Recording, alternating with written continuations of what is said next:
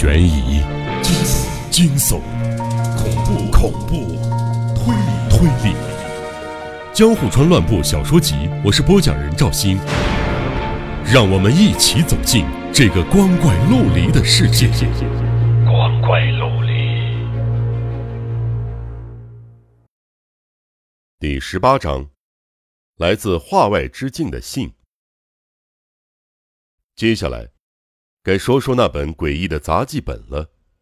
戏谱中的秘密，如果真像朱户推测的，那就太令人振奋了。然而杂记本却完全相反，不可思议的内容既阴森又恐怖，完全超乎我们的想象。是一封来自画外之境的信件。这份记录现在仍被我保存在文件盒底部。我把部分重要内容摘录在这里。虽然只是摘抄，篇幅还是相当长，但是这份不可思议的记录，叙述了这篇故事中最核心的事实，因此得请读者耐着性子读一读。这篇文字很奇怪，记录着作者自己的心路历程，整页纸都被写得密密麻麻的，大概是拿着极细小的铅笔写上去的。里头有许多假名字母和假代字，字里行间透出浓重的乡土气息，但是文章本身便已给人怪异之感。为了方便读者阅读，我把文字修饰了一下，假名字母和假代字也用正确的汉字代替，抄录下来。文中的括弧和句逗点都是我加进去的。我拜托教我唱歌的师傅。偷偷带来这个本子和铅笔，在遥远的国度，好像每个人都会将心里想的事情写下来，以此为乐。所以我，也想试着写一下。不幸这件事，我也渐渐明白了。我认为“不幸”这两个字，只适合形容我一个人。遥远的彼岸有另一个世界，听说每个人都住在那儿，但自打我出生以来。就从没有见过世界，我觉得这个状况可以用“不幸”这个词形容。我快无法承受不幸了。书上常出现“神呐，救救我”这样的句子，我没有见过神，可是我也想说一声“神呐，救救我”。这么一来，心里就会稍微舒服一些。我哀伤的心想诉说，但是没有倾吐的对象。每天都来这里的祝八爷，年纪比我大了许多，是一个自称爷爷的老人。他教我唱歌，还有一个不会说话，每天送三次饭来的阿年嫂。只有他们两个人。阿年嫂当然不会跟我说话，祝八爷也不太说话，不管我问什么，他都只是眨眨眼睛，双眼含泪。就算和他说话也没用，此外，就只有我自己。我也可以跟自己说话，可是我和自己合不来。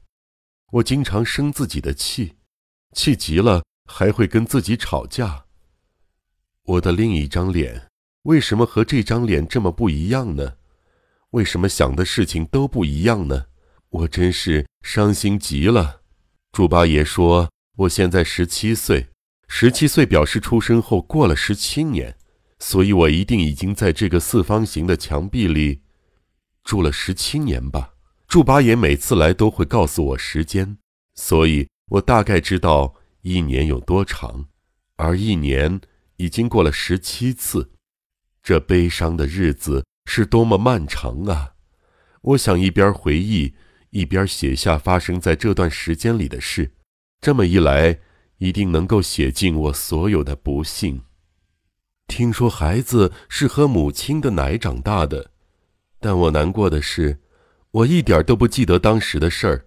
据说天底下的母亲都是慈祥的，但我完全想象不出我母亲到底是什么样的人。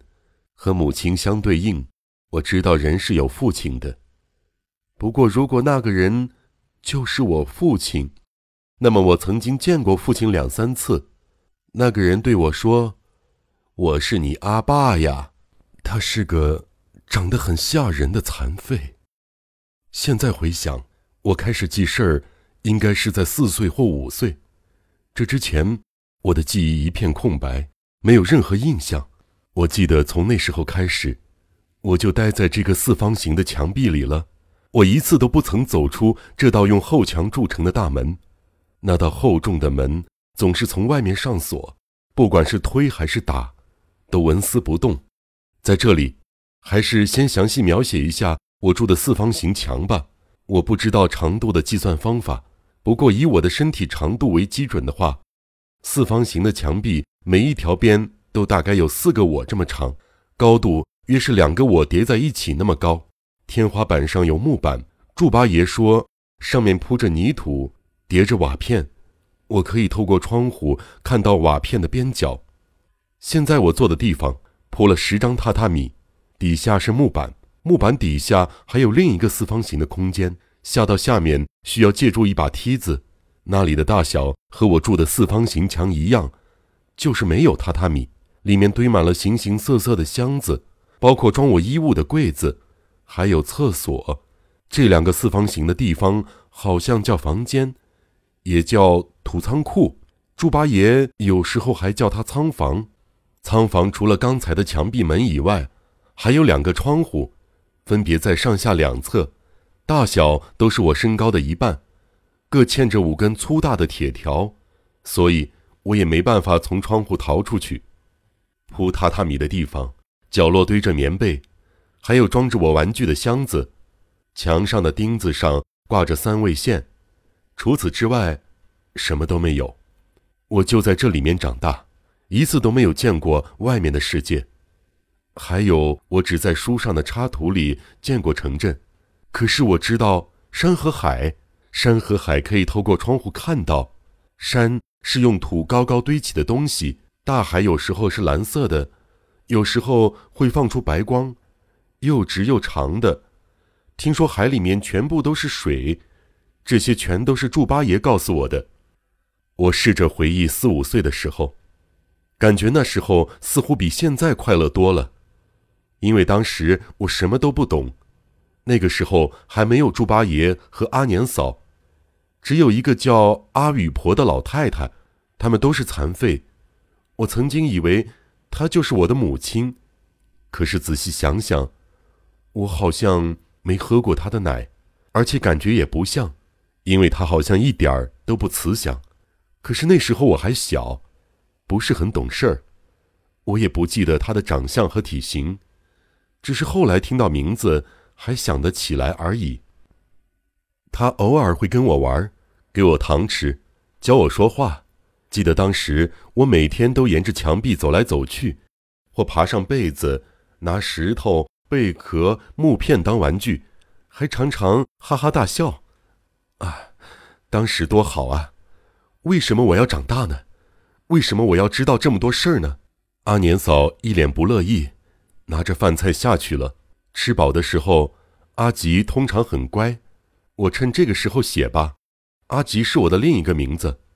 我已经写了四五天了，我不太识字，而且这是我第一次写这么长，所以写得很慢。有时候写一页要花上一整天。今天写我第一次被吓一大跳的事情好了。长久以来，我一直不知道我和其他人是人类。这个世界上。还有其他如鱼、虫、老鼠等不同的生物。人类是人类，外形大致相同。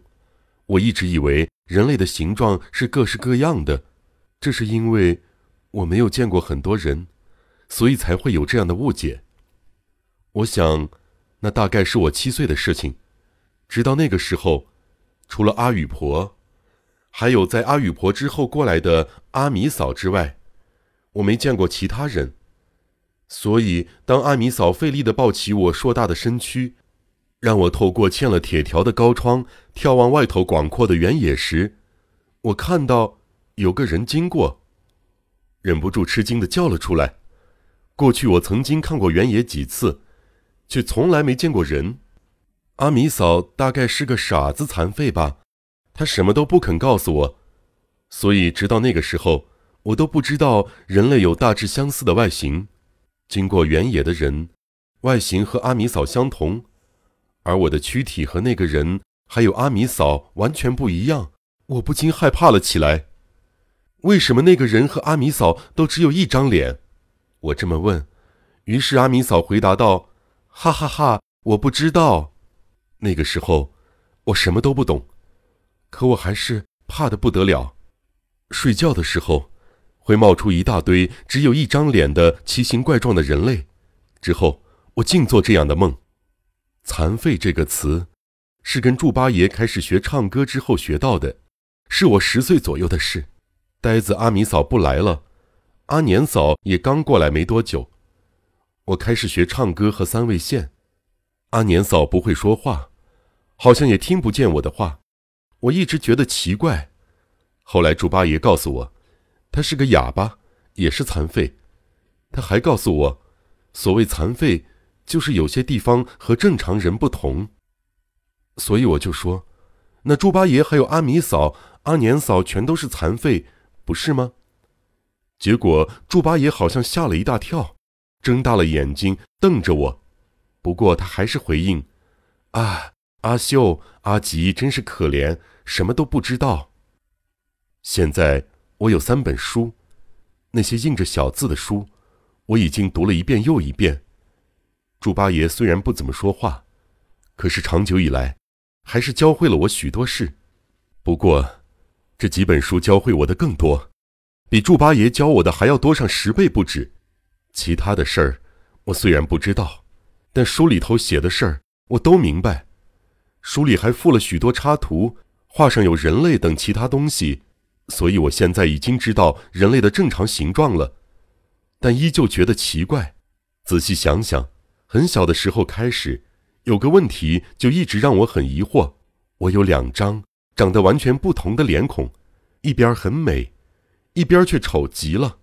美丽的一边，我可以随心所欲，说出来的话。也是我内心所想，然而丑陋的一边却总是趁我不注意的时候，说些完全违背我心意的话。就算我想阻止，他却一点儿都不听我的。我生气的时候，就用指甲抓那张脸，一抓就变得很恐怖，大吼大叫，哭闹不休。我一点都不难过，那张脸却泪流满面，而且，在我悲伤哭泣的时候。丑陋的那边脸，有时也会露出开心的笑容。无法随心所欲的不只是脸，两只手和两只脚也是如此。听我命令的只有右边的两手两脚，左边的手脚老是违抗我。自我懂事以来，就一直觉得好像被什么东西绑得紧紧的，总是无法随心所欲，都是因为这张丑陋的脸和不听话的手脚。渐渐听得懂话以后，对于我有两个名字。美丽的那张脸叫阿秀，丑陋的脸叫阿吉。这件事儿，觉得奇妙极了。听了祝八爷的话以后，我终于明白为什么了。祝八爷他们不是残废，我才是残废。当时我还不知道“不幸”这个字眼儿，但是从那时候开始，我心里总觉得自己不幸。我难过的不得了，在祝八爷面前哇哇大哭起来。真可怜，别哭啊！有人吩咐我，除了唱歌以外，什么都不能教你们，所以不能告诉你们更多的了。真是造孽啊！其实你们是双胞胎，还在母亲肚子里时，两个孩子连成了一个，就这么生了下来。如果非得用刀把你们分开，就会死，所以只能就这样把你们养大。猪八爷这么说。我不懂母亲的肚子里面是什么意思，于是问猪八爷。但祝八爷只是默默的掉泪，什么都不肯说。现在我还记得“母亲的肚子里面”这句话，但没有人愿意告诉我是什么意思，所以，我还是不明白。残废一定是非常惹人厌的，除了祝八爷和阿年嫂以外，这里一定还住着其他人，但是没有人肯来土仓库，我也没办法到外面去。我觉得，与其被人这么讨厌，倒不如死了算了。死亡这件事儿，猪八爷不肯教我，我是在书上读到的。我想，只要做一些痛到无法忍耐的事，人就会死了。最近我萌生了一个新想法：如果别人都讨厌我，那么我也要讨厌、憎恨别人。所以，我最近都在心里面，管那些外形和我不一样的正常人叫残废。写的时候，也这样写。